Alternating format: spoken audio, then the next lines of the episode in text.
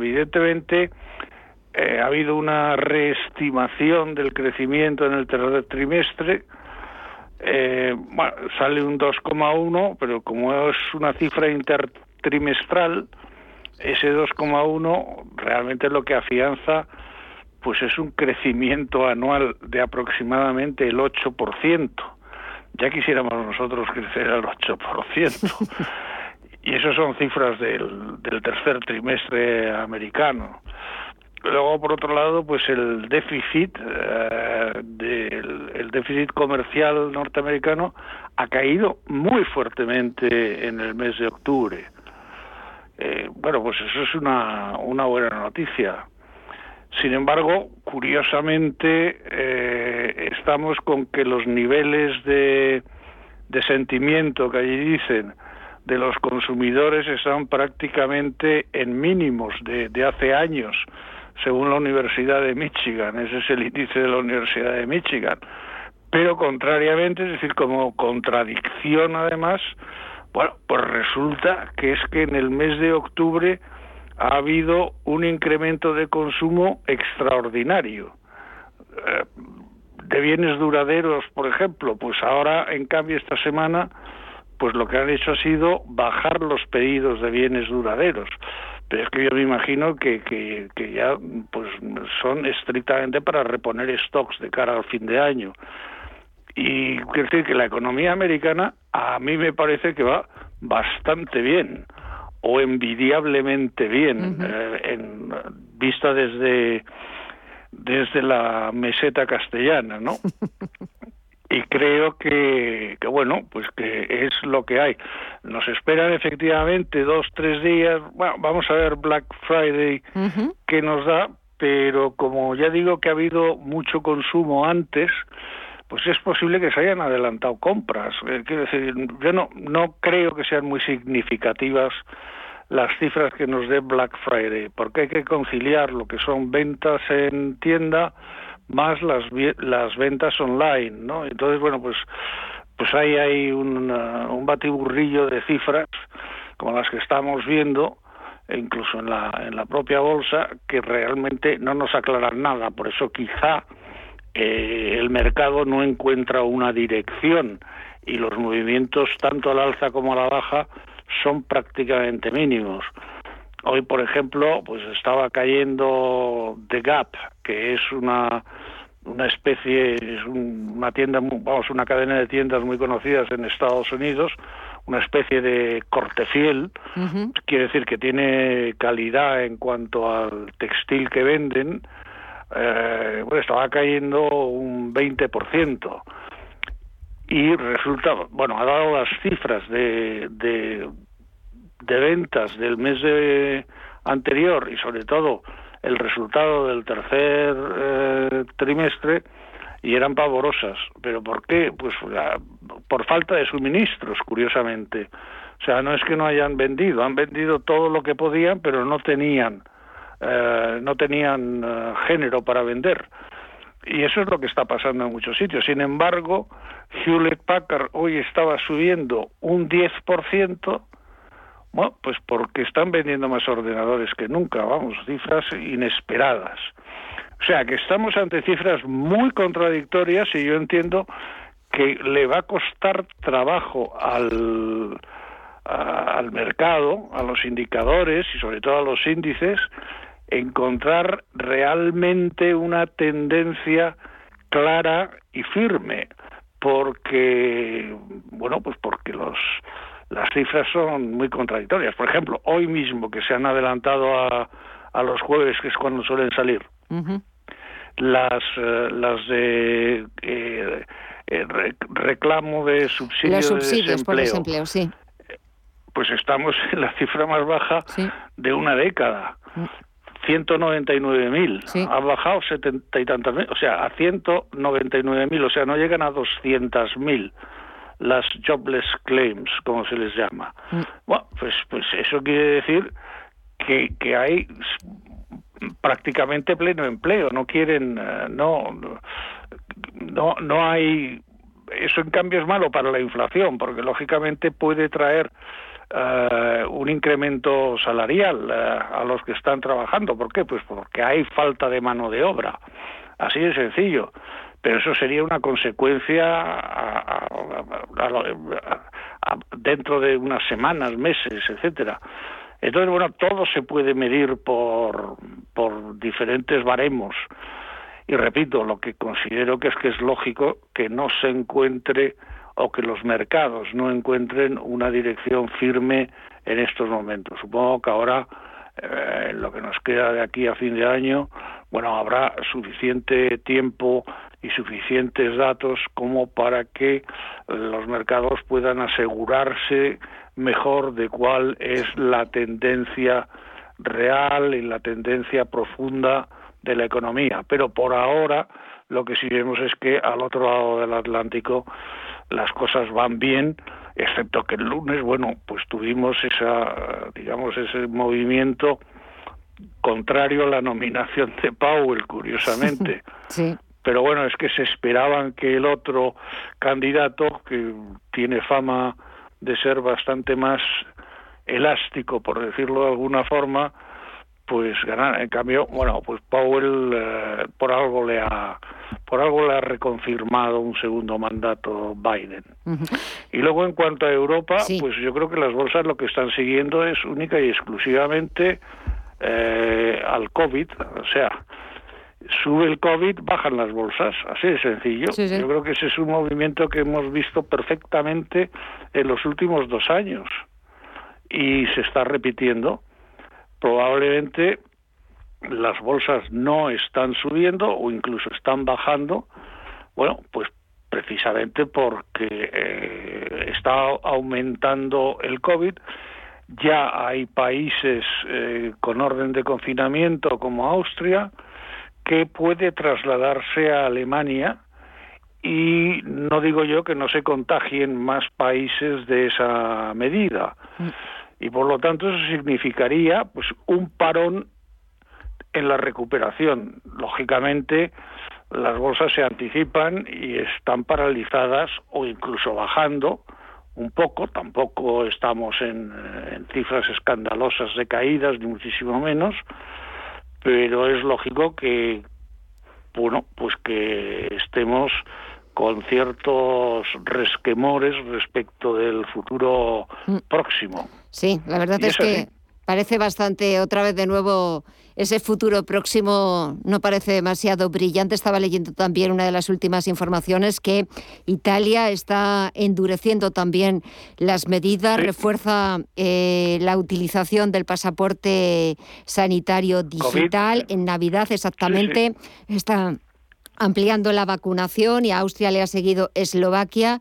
Y también veremos ahora el nuevo gobierno de coalición alemán, las decisiones que toma sobre reforzar las medidas eh, sanitarias que la canciller Angela Merkel reconocía hace unos días que eran insuficientes y que la situación era totalmente dramática. Veremos a ver en qué, en qué queda esto. Ya no sé si es quinta o sexta ola de COVID, pero es verdad que nos va a seguir dando un 2021, va a seguir dando de qué hablar y esperemos a ver qué, qué, sucede en Navidades. Pero lo seguiremos analizando, lo comentaremos el próximo lunes. José Ignacio Gutiérrez Lasso, presidente de MG Valores. Que pases una muy buena semana un Black Friday de, de, compras navideñas y hasta el lunes. No, no, no, no, no, no, no, no, yo ya, yo ya lo, lo tengo todo comprado. Bueno, mira, qué, qué previsor. Quiere decir que es que ya no compro casi nada. bueno, pues nos escuchamos el próximo lunes, que es el Cyber Monday, y a ver si ya hay las primeras cifras de, de, esta, de este pistoletazo de salida a las compras navideñas y lo, y lo contamos. Que pases un buen fin de semana. Cuídate mucho. Un fuerte abrazo. Igualmente, muchas gracias. Y seguimos tomándole el pulso a los mercados. Hemos dejado la bolsa estadounidense Wall Street con números rojos. Vamos a ver cómo se están comportando el resto de bolsas latinoamericanas. Mirilla Calderón, muy buenas noches. Buenas noches, Gema. Pues vemos al Merval argentino que sigue hoy también en negativo, abajo un 0,22% hasta los 83.583 puntos. El Bovespa en Brasil Em, sube un 0,5 hasta los 104.226 puntos. El IPSA chileno también sigue recortando su cotización ahora un 1,4 abajo hasta los 4.629 puntos y el IPC mexicano en los 50.885 puntos retrocede un 0,4%, unos números rojos que también los estamos viendo en el mercado de divisas y materias primas. Estefanía Moniz, muy buenas noches. Muy buenas noches, Mireia. Eso es, ahora mismo todo está al rojo. Eh, te iba a decir que lo único positivo era el oro, pero se ha dado la vuelta en los 1.782 dólares la onza. El petróleo también lo vemos en negativo. El barril de Brent ahora mismo recorta un ligero 0,2 hasta los 82,14 dólares y el West Texas de referencia en Estados Unidos retrocede hasta los 78,35 dólares. En las divisas el dólar mantiene su fortaleza y el euro se ve en zonas de mínimos de 15 meses, cotizando por debajo del nivel de los 1,12 dólares, en los 1,11 dólares la libra. Por su parte, rebota también y cede en los 1,33 dólares. En el mercado de las criptomonedas, ¿cómo las vemos? Mire ya. Las vemos un día más en negativo. El Bitcoin se deja un 1,14%, cotiza ya en los 56.781 dólares, en los 4.210 dólares. Cotiza Ethereum con una caída del 3,23%, un 9, más de un 9% se deja Cardano hasta los 1,60 dólares y el Ripple los 1,01 cotiza con un retroceso del 2,7%.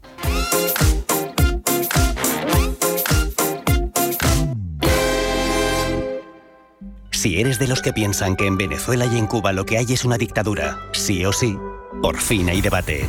Nace un periódico independiente, profesional, en abierto, respetuoso y con valores. Ya era hora. Eldebate.com. La actualidad desde los principios.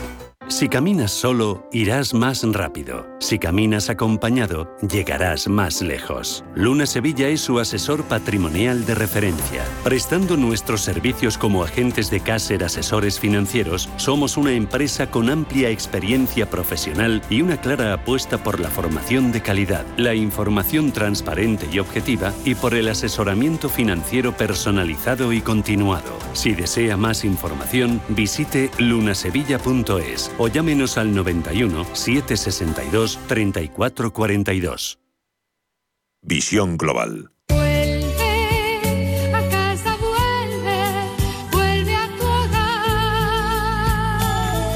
Después de unos años donde las reuniones familiares han estado lejos de celebrarse en Estados Unidos, llega el día perfecto para ello. El Día de Acción de Gracias posiblemente sea el día más importante para los americanos. Pero para llegar a esa cena, escena por excelencia de las películas, primero han de pasar por el aeropuerto. Se espera que los aeropuertos estadounidenses permanezcan abarrotados de viajeros. Según los datos de la Asociación Estadounidense del Automóvil, estiman que para el Día de Acción de Gracia esperan 53,4 millones de estadounidenses viajen, lo que significa un aumento del 13% con respecto al año pasado. Uh, Um, el uh, presidente de la Asociación de Pilotos de Southwest Airlines, Cassie Murray, ha confesado que todas las aerolíneas están al límite. Se junta la escasez de personal y el aumento de la demanda. De hecho, Southwest cuenta con un 15% menos de pilotos que antes de la pandemia. En un contexto donde la Administración de Seguridad del Transporte espera que los viajes en acción de gracias se acerquen a los niveles prepandemia, es decir, que sean 20 millones de personas las que pasen por los aeropuertos de Estados Unidos durante este periodo de 10 días. Pero claro, no a cualquier precio.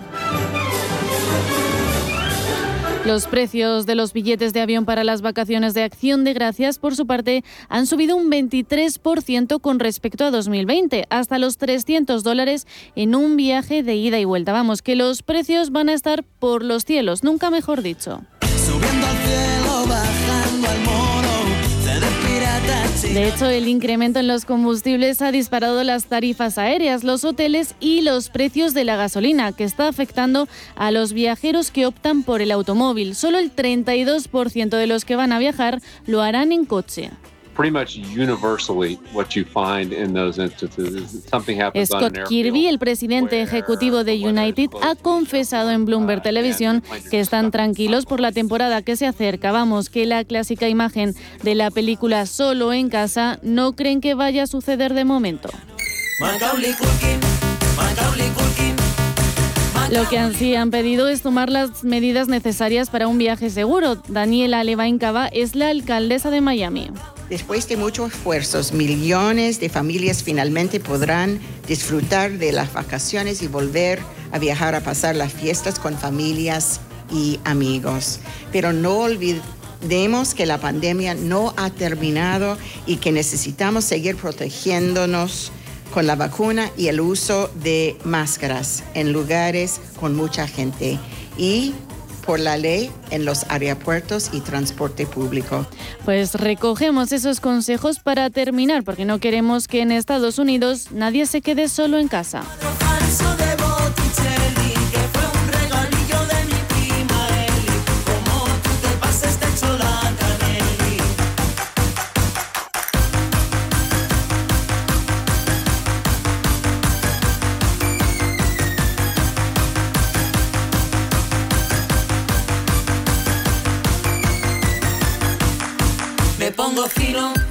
Pongo fino. Antes de acostarme yo Solo hasta el domingo, en el Black Friday total del Corte Inglés, tienes este televisor LG OLED de 55 pulgadas 4K HDRS, que antes costaba 1.499 euros por 949. Solo en el Black Friday total del Corte Inglés, en tienda, web y app. Llega el Black Friday con grandes descuentos y con ellos tu oportunidad para adelantar compras. En Cajamar hemos preparado unas condiciones muy especiales de financiación. Aprovechate porque solo duran del 23 al 29 de noviembre, ambos incluidos. Financiación otorgada por GCC Consumo, Cajamar Consumo. Más información en nuestra web y oficinas. Cajamar, distintos desde siempre. Cada día disfruto de mi momento con Chocolates La Casa. Nuevas grajeas La Casa Mi Momento. Exquisitas frutas naturales y frutos secos cubiertos de delicioso chocolate. Alégrate con La Casa.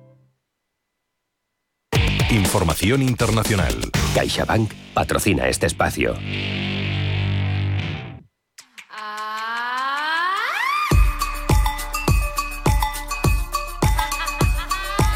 Aunque durante mucho tiempo Suecia sea considerado referente en igualdad de género, nunca ha tenido una mujer al frente del gobierno, a diferencia del resto de países nórdicos como Dinamarca, Finlandia, Noruega e Islandia. Y ahora, Magdalena Andersson ha hecho historia convirtiéndose en la primera mujer al frente del gobierno en el país sueco.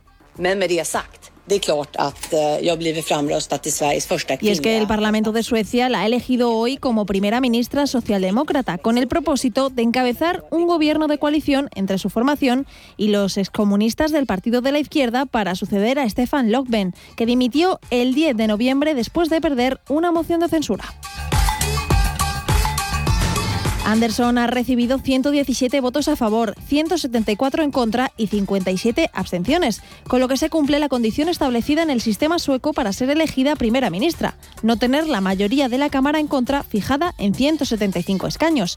Y en este sentido, ha tenido el apoyo de los dos partidos más pequeños que apoyaron al anterior gobierno sueco de centro izquierda en minoría dirigido por Löfven, el Partido de la Izquierda y el Partido de Centro que se abstuvieron.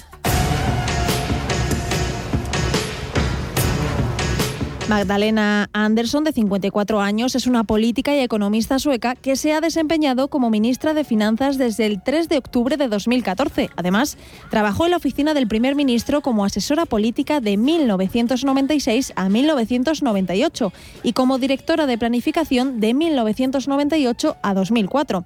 Fue secretaria de Estado en el Ministerio de Finanzas de 2004 a 2006 y asesora de política interna de la líder del partido de Mona Sahlin de 2007 a 2009. Det är ju så att Sverige är ett fantastiskt land. Det finns eh, så mycket som vi kan vara stolta över i De 2009 a 2012 fue la directora de la Agencia Tributaria de Suecia antes de ser nombrada ministra de Finanzas. Y en 2020 los miembros del Comité Monetario y Financiero Internacional y el Comité Asesor de Políticas de la Junta de Gobernadores del Fondo Monetario Internacional seleccionaron a Anderson como presidenta del comité por un periodo de tres años, convirtiéndose también en la primera europea en ese cargo en más de 12 años y la primera mujer en ocuparlo desde enero de 2021. La elección de Anderson estaba asegurada tras cerrar en la noche de este martes un acuerdo con el partido de izquierda socialista, que incluye una mejora a las pensiones más bajas y que cierra dos semanas de negociaciones desde que recibió el encargo para formar gobierno. Y hoy mismo la nueva primera ministra tenía su primer gran reto con la votación de los próximos presupuestos, ya que el no del partido de centro dejaba a la coalición gobernante sin los votos necesarios para sacar adelante las cuentas públicas. Horas después, concretamente siete horas y media, y tras sufrir una derrota presupuestaria en el Parlamento, Magdalena Anderson ha dimitido después del abandono de su socio de coalición. Por lo que no solo hablamos de que Anderson ha hecho historia siendo la primera mujer al frente del gobierno de Suecia, sino que también ha hecho historia al batir uno de los récords de duración en el puesto, por lo que el Parlamento sueco deberá elegir de nuevo.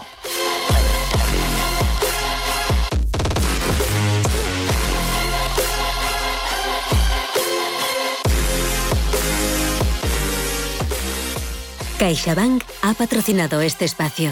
¿Otro anuncio de Black Friday? No. Esto es un anuncio de cómo poder disfrutar desde hoy mismo de todo lo que se vende en los otros anuncios de Black Friday y no empezar a pagarlo hasta el año que viene con la nueva tarjeta MyCard. Pues nada, vamos a seguir oyendo anuncios. Infórmate en caixabank.es. CaixaBank. Escuchar, hablar, hacer. MyCard, tarjeta de crédito emitida por CaixaBank Payments and Consumer.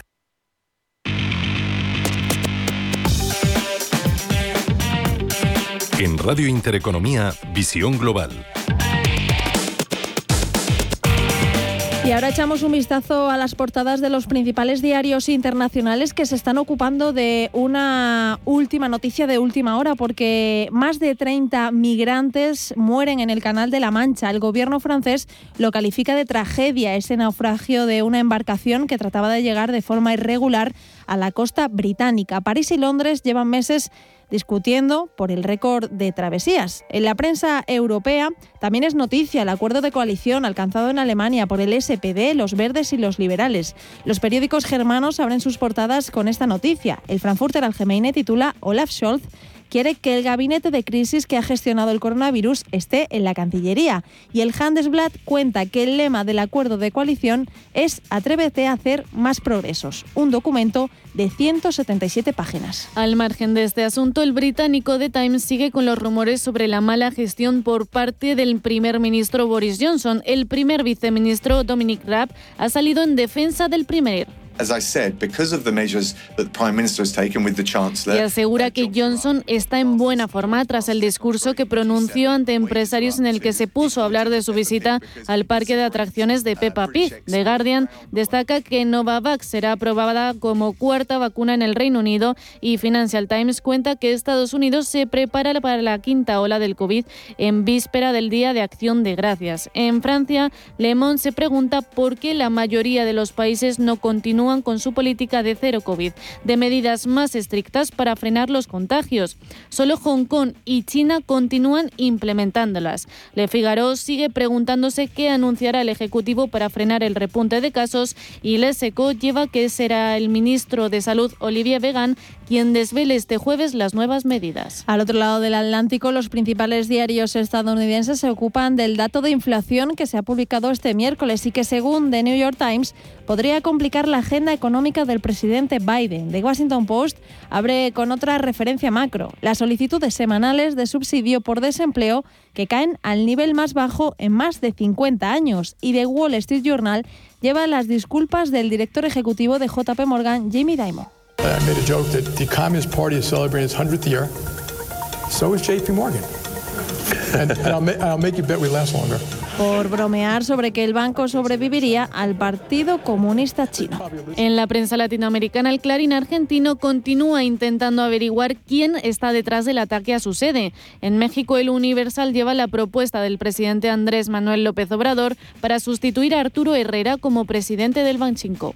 Voy a enviar en esta semana eh, la propuesta de Victoria Rodríguez, la subsecretaria de Hacienda. Ella va eh, a hacer nuestra propuesta para el Banco de México.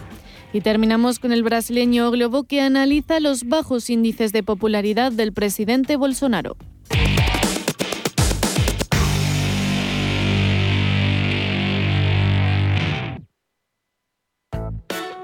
De película, de cine. Este Black Friday es de Cine Yelmo, del 22 al 29 de noviembre. Compra tus entradas desde 4,40 y canjealas a partir del 7 de enero de 2022. Entra en acteuncine.es, consigue tus entradas online y disfruta en 2022 de Cine Yelmo.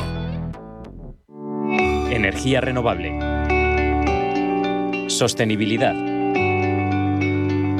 Cambio climático. Empleo, desarrollo, población. Futuro. Forestalia. Si estás pensando en comprar una casa, entra en cuchabank.es y accede a nuestra oferta hipotecaria. Cuchabank, el banco de tu nueva casa.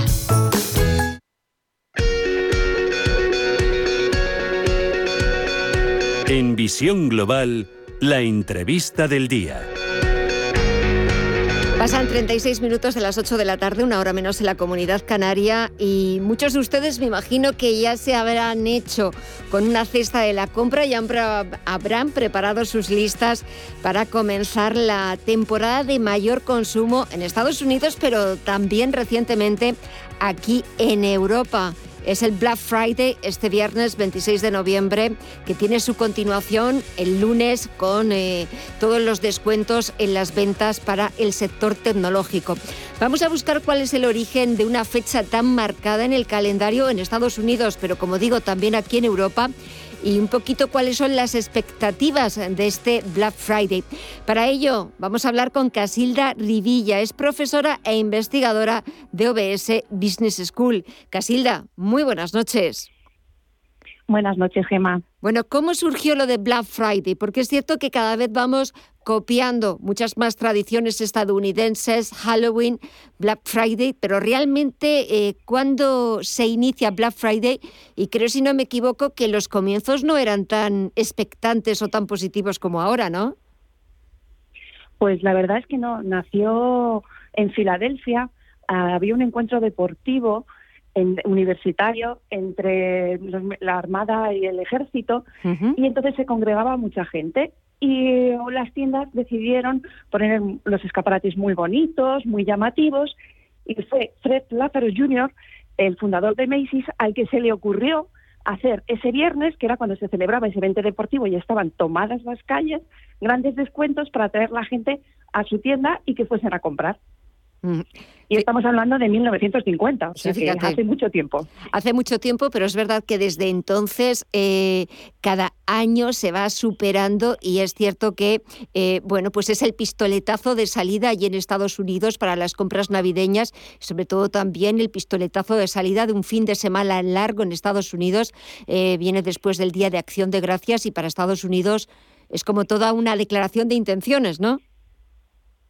Sí, de hecho, eh, en 2015 ya eh, las compras, las ventas realizadas durante el fin de semana de Acción de Gracias en Estados Unidos superaron a las fechas de Navidad, que era antes eran los días de mayores ventas que tenían a lo largo de todo el año. Y aquí en España la verdad es que también se ha transformado ya en el pistoletazo de salida de la campaña de Navidad. Y para, para este año, ¿cuáles son las expectativas? Eh, los comerciantes es cierto que lo tienen ya todo preparado, todo dispuesto, eh, porque bueno, pues para ellos eh, es poner la guinda a, un 2021 de intentar recuperarse un poquito de las pérdidas terribles de, los dos años que hemos vivido de, pandemia y es un poquito como que tienen todo puesta toda su esperanza ¿no? y toda su ilusión en, en estas fechas, ¿verdad?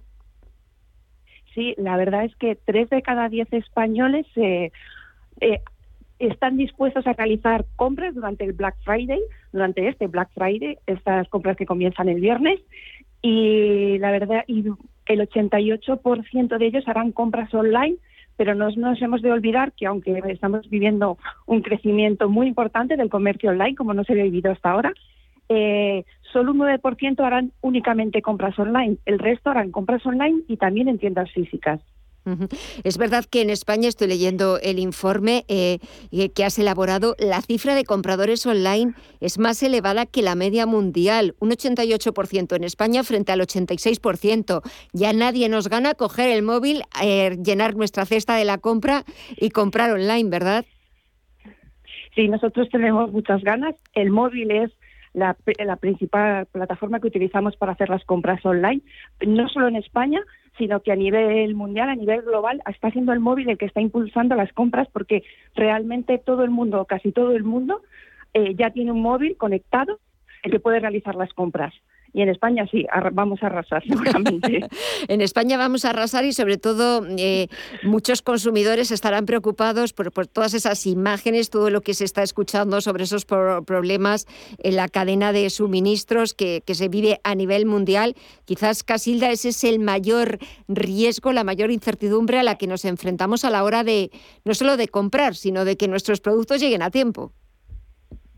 Sí, de hecho, seis de cada diez van a adelantar las compras de Navidad. Eh, en esta campaña de Navidad que ha empezado con el Black Friday, para el Black Friday, en principio, los productos que se van a vender ya están aquí y no vamos a tener ese impacto de la, de la crisis de la cadena de suministros, que sí podemos llegar a vivirlo a lo mejor en Navidad. Pero hemos de entender que lo que vamos a tener es seguramente un número de unidades máximo que nos podamos llevar, eh, puntualmente sí que puede ser que el juguete estrella o la videoconsola estrella del momento eh, no esté, pero no solo que no esté en una tienda, sino que ya es que se han agotado las unidades que han llegado a España y debido a esta crisis de cadena de suministros algún precio se puede ver elevado porque evidentemente los costes de transporte al ser mayores pues acaban llegando al cliente final. Es verdad que, eh, tenemos Black Friday, eh, Cyber Monday, que todo comenzó como eh, también la Cyber Week, pero es verdad que mes de noviembre ya se ha acabado convirtiendo como en un Black November, ¿no? en un noviembre negro, un mes entero en el que las tiendas se llenan de promociones, ¿no? Sí, de hecho, realmente ya, pues eso, ya se habla de todo el mes. El, desde el día 1 de noviembre empezamos a oír hablar de grandes descuentos, de promociones y vemos ya cómo se va llenando todo de anuncios, porque realmente ya es el Black November de lo que hablamos, que desde el 1 de noviembre se inicia la muy larga campaña de Navidad que cada vez se adelanta un poquito. Cada vez se adelanta un poquito más, pero eh, si puedes conseguir pues esos regalos que tienes pensados, que tienes previstos para Navidad, si los puedes adelantar un poquito antes. Es cierto que también muchas, eh, que me he dado cuenta, muchos establecimientos, muchos, muchas, muchos establecimientos, muchas tiendas también están alargando el plazo de devolución, pues, pues hasta eh, después de Reyes también pues facilitando, son mucho más flexibles y facilitando esa esa posible devolución. Pero es cierto que si, oye, pues te puedes ahorrar un dinerito con estos descuentos y estas ofertas que lanzan en Black Friday, pues mejor que mejor. Lo importante es comprar lo que nos guste, eh, hacer felices a los, que, a los que queremos y a los que nos importan y que no tengamos ningún problema de esa cadena de suministros. Casilda Rivilla, profesora investigadora de OBS Business School. Gracias por este informe, Black Friday y Cyber Monday. Y nada, simplemente pues a comprar también con prudencia, con sentido común. Y muchísimas gracias y hasta pronto. Un saludo. Muchísimas gracias, Gemma. Un saludo.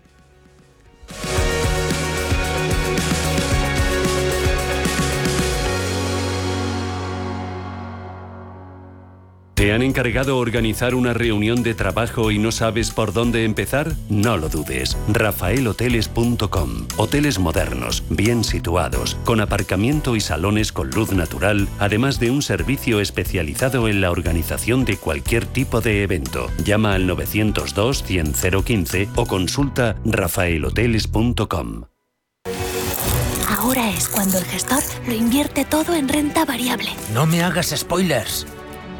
Renta 4 Banco presenta sus planes de pensiones de cine, los más premiados y con más estrellas del año. Además, si inviertes antes del 31 de diciembre, te bonificamos hasta el 1% de tu aportación. Entra en r4.com o en cualquiera de nuestras oficinas y descúbrelos. Renta 4 Banco, tu banco especialista en inversión. Perdón. Gestora más premiada por expansión All Fans y líder de la Liga de las Estrellas de Morningstar. Consulta las bases de la promoción en r4.com.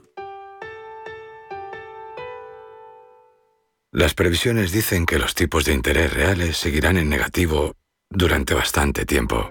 Invierta en oro físico con Degusa, la alternativa positiva a los tipos de interés negativos. Ahorre, diversifique y proteja su inversión. Infórmese en degusa-mp.es o llamando al 9119 82900. Visión Global con Gema González. Y de ese estudio de OBS Business School hablándonos del origen del Black Friday, del Cyber Monday, vamos a proponerles consejos sobre todo de cómo las pequeñas y medianas empresas deben afrontar ese Black Friday, ese pistoletazo de salida de la campaña navideña y una de las temporadas de mayor consumo durante todo el año. Para ello, saludamos a Pablo Borrás, CEO de Tubi Digital. Pablo, muy buenas noches.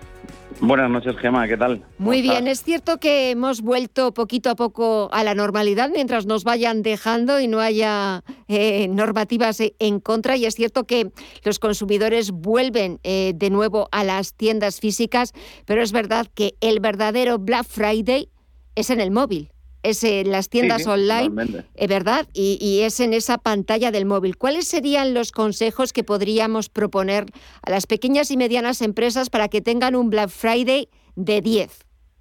Pues bueno, lo primero, optimizar lo que es la imagen de la web. O sea, eh, tenemos que pensar que el primer impacto que el usuario va a recibir en nuestro negocio es, es en sí la web. Y entonces tenemos que hacer todo lo posible para que el contenido que va a visualizar pues esté optimizado, tanto desde el punto de vista de la imagen como desde el punto de vista de los textos, la claridad de los precios, de los descuentos, eh, formas de pago, formas de envío. Y, después, obviamente, hay que generar eh, o hacer una auditoría sobre la rapidez, porque otro de los condicionantes que nosotros en 2B estamos viendo eh, como factor a la hora de, tener una mejor conversión en ventas es en la rapidez, por ejemplo, la velocidad de carga. Eh, de, esa página web, porque el usuario, cuando está en este periodo tan intenso de compras, ya no va a buscar, sino que va a comprar. Y seguramente eh, habrá visto qué producto se quiere comprar, ya habrá comprado muchos de ellos. Y, bueno, pues cuanto más rápido se cargue la página, cuanto más clara tenga la información, eh, obviamente será más fácil vender. Y por otro lado, lo más importante de todo, que seguro que ya la mayoría de los comercios lo han implementado, es establecer una estrategia clara tanto una estrategia de, captación como de publicitación. No olvidemos que, claro, en estos días todas las marcas, todos los marketplaces eh, quieren vender. Entonces tenemos que intentar eh, focalizar nuestros esfuerzos en venderles a aquellos o a aquellas personas que más fácilmente lo puedan hacer y sobre todo pues intentar eh, dirigirnos a ellos de una manera concisa y clara. No intentemos eh, disparar a todo, porque la competencia, eh, y sobre todo los marketplaces como Amazon mm. o como Zalando no, no, nos van a comer, sino que enfoquémonos en aquellos nichos de mercado donde podamos ser realmente competitivos. Sobre todo también lo que eh, lo que puede ayudarles a este pequeño comercio, a estas pequeñas y medianas empresas, eh, porque es imposible poder competir frente a esos gigantes del comercio electrónico. También es la, claro, es la especialización, productos más, productos más personalizados. Y es cierto que durante la pandemia, eh, bueno, pues ha supuesto un revés eh, eh, para, para, todos los sectores, para toda la economía, para todos los ciudadanos, pero es verdad que en muchos pequeños comercios les ha supuesto la supervivencia o el cierre definitivo, el cierre total, porque han tenido que eh, ponerse las pilas para hacer un curso absolutamente vertiginoso en digitalización, en ventas online, en poner en marcha su página web, en buscar cómo poder vender o cómo poder seguir vendiendo a través de Internet. Y es cierto que ahora cuando entras en muchos de estos pequeños comercios, eh, me he dado cuenta de que muchos de ellos ofrecen lo de los asistentes virtuales. Enseguida te sale como una, un espacio donde si tienes alguna duda, tienes a un asistente que te puede, bueno, pues intentar ayudar o facilitar esas compras. Me parece todo un, todo un acierto. Totalmente, totalmente.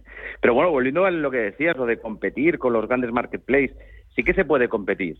Sí que se puede competir siempre y cuando se hagan estrategias de, segmentación y de microsegmentación, como te decía, ir directamente a aquel, perfil de usuario para ofrecerle el producto en concreto.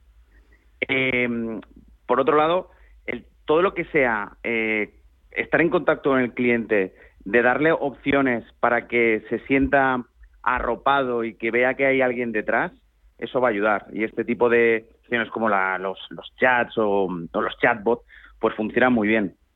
Y, otra cosa muy interesante que acabas de decir es el tema del pequeño comercio.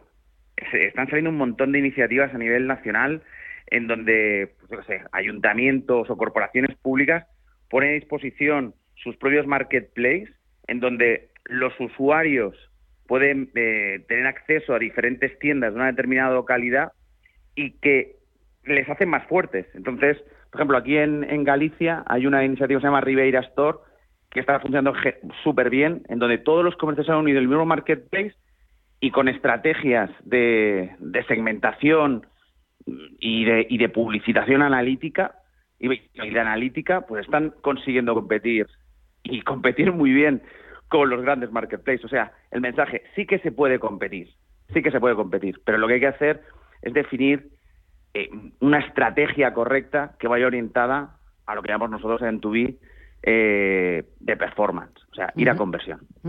Eh, sobre eh, esa segundo, ese segundo consejo, esa segunda recomendación a ese pequeño comercio, la rapidez, es cierto que también, no sé si a raíz de la pandemia, pero también ahora el cliente sabe lo que quiere y ya no solamente es que sepa lo que quiere, sino que lo quiere ya. Cuando hablabas de la rapidez de que si una página se cuelga o tarda en llevarte a esa cesta de la compra, pues realmente eh, te vas a otro sitio donde lo puedas comprar ya inmediatamente. Totalmente, o sea, ahora mismo el, el, usuario tiene el poder en las manos, tiene un móvil y puede estar comparando precios, productos, servicio en, en segundos. Entonces, eh, esa, esa gestión de, la inmediatez, como dices, es uno de los pilares, obviamente.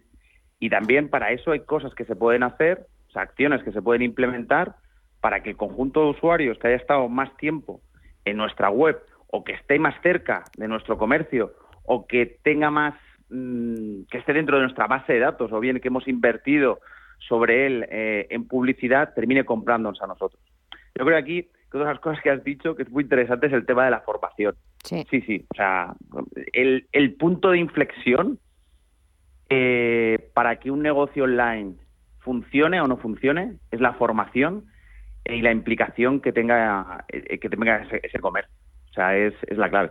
Y hay un 88%, decía Casilda, hace un rato que estaba escuchando el programa, que el 88% de, de, de los usuarios van a terminar comprando online. Pues es que ahí es donde tenemos, desde mi punto de vista, mm. muchas empresas ponen el foco, porque el consumidor está ahí. Exactamente. Y si no tenemos las mismas herramientas que tienen los grandes eh, marketplaces, pues evidentemente nuestra capacidad competitiva se reduce. Y en España tenemos mucho que hacer, mucho camino. Tenemos mucho camino, pero también es verdad que tenemos mucho potencial, que sabemos, sabemos vender como nadie, solamente nos falta un pequeño empujoncito y a ser absolutamente digitales. Y me quedo con esa frase que has dicho que los grandes, los gigantes no tienen por qué ser imposibles, que se puede competir con ellos ofreciendo un buen producto de calidad y sobre todo personalizado y llegando así a la de ya al cliente. Pablo Borrás, pues CEO de Tubi Digital. Muchísimas gracias por estos consejos, recomendaciones. Que pases una muy buena tarde, noche y hasta pronto. Un saludo. Muchas gracias, Gema. Un saludo a todos.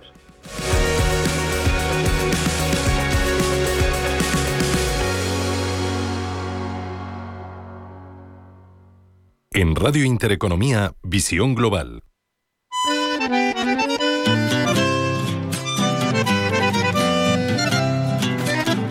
En plena época de arrasar en los centros comerciales, llega la tormenta perfecta, escasez de suministros, subida de la inflación y un largo etcétera que hace que los productos suban. Pero eso sí, no suben igual en todos los lugares. Os presentamos los países donde la tecnología es más cara.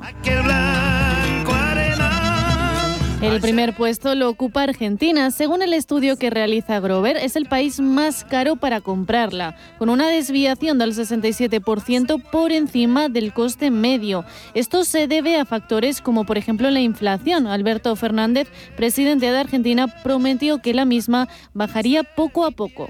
Hemos partido de niveles muy elevados de inflación y tuvimos el impacto del aumento de los precios de los alimentos en todo el mundo. Estamos en niveles altos, lo sé, pero la inflación poco a poco, mes a mes, va bajando. Pero lo cierto es que Argentina es uno de los países con la tasa de inflación más alta y con un índice de precios al consumidor del 52% interanual.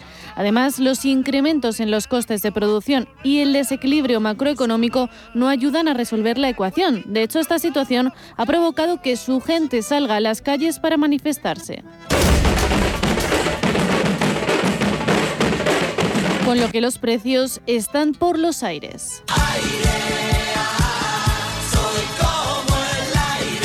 hablamos de productos, la PlayStation 5 en Argentina ronda los 1.600 euros, mientras que si la compramos en Brasil, el tercer país que ocupa la lista sale por 1.000 euros. Otro factor a tener en cuenta en el segmento es el dólar, no solo por la restricción del tipo de cambio, sino porque la mayoría de los productos tecnológicos son importados. Una pasada que hace que muchos argentinos no puedan permitirse este tipo de caprichos.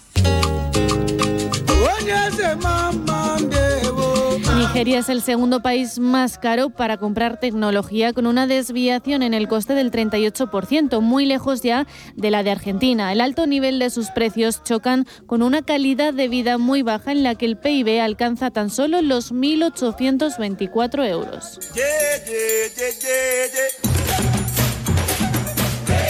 A Nigeria le sigue muy de cerca Brasil, que a pesar de ser uno de los países más grandes del mundo, es una de las economías más débiles del G20 y su tasa de desempleo ronda el 14%, una de las más altas del mundo, mientras su coste de vida sube un 11% y los productos tecnológicos son un 37% más caros que su precio original, junto con Colombia, que es el cuarto país que encadena la lista.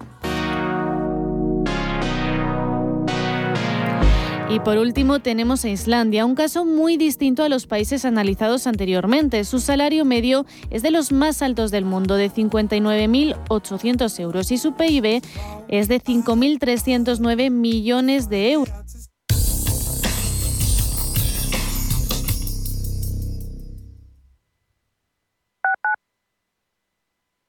En Madrid tienes mil tiendas donde comprar y también un restaurante al que siempre quisiste ir un monumento que estás deseando fotografiar. Y un museo que no te cansas de visitar. Porque cada vez que vienes, encuentras mil y una experiencias que hacen tus compras únicas. Madrid, mil y una compras. Comunidad de Madrid. ¿A dónde vas a llegar con tu jubilación? Hasta donde quieras. Mafre presenta el programa Tu Futuro. La gestión de planes de pensiones que se adapta a ti. Ahora, hasta con el 4% de bonificación por traslado. Consulta condiciones en mafre.es.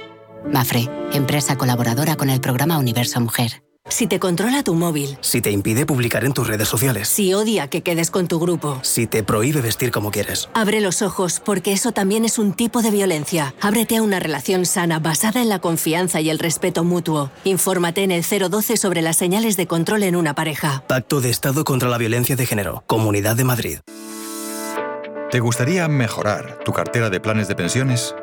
En Velaria Inversores seleccionamos los mejores planes de pensiones para ti, sin importar de qué entidad provengan y sin ningún tipo de coste adicional. Aprovecha esta oportunidad, solicita información sin ningún compromiso y mejora tu cartera de planes de pensiones. Velaria Inversores, tu asesor financiero de confianza. ¿Quieres conocerme? Puedo hacer que te lo pases muy muy bien. Porque estoy amenazada y me obligan a hacer todo lo que tú quieras. ¿O te crees que me gustas? Contra la explotación sexual. Pacto de Estado contra la violencia de género. Comunidad de Madrid. Hola, soy Susana Criado y presento Capital Intereconomía en Radio Intereconomía. Analizamos la actualidad económica con rigor y profesionalidad. Di que nos escuchas.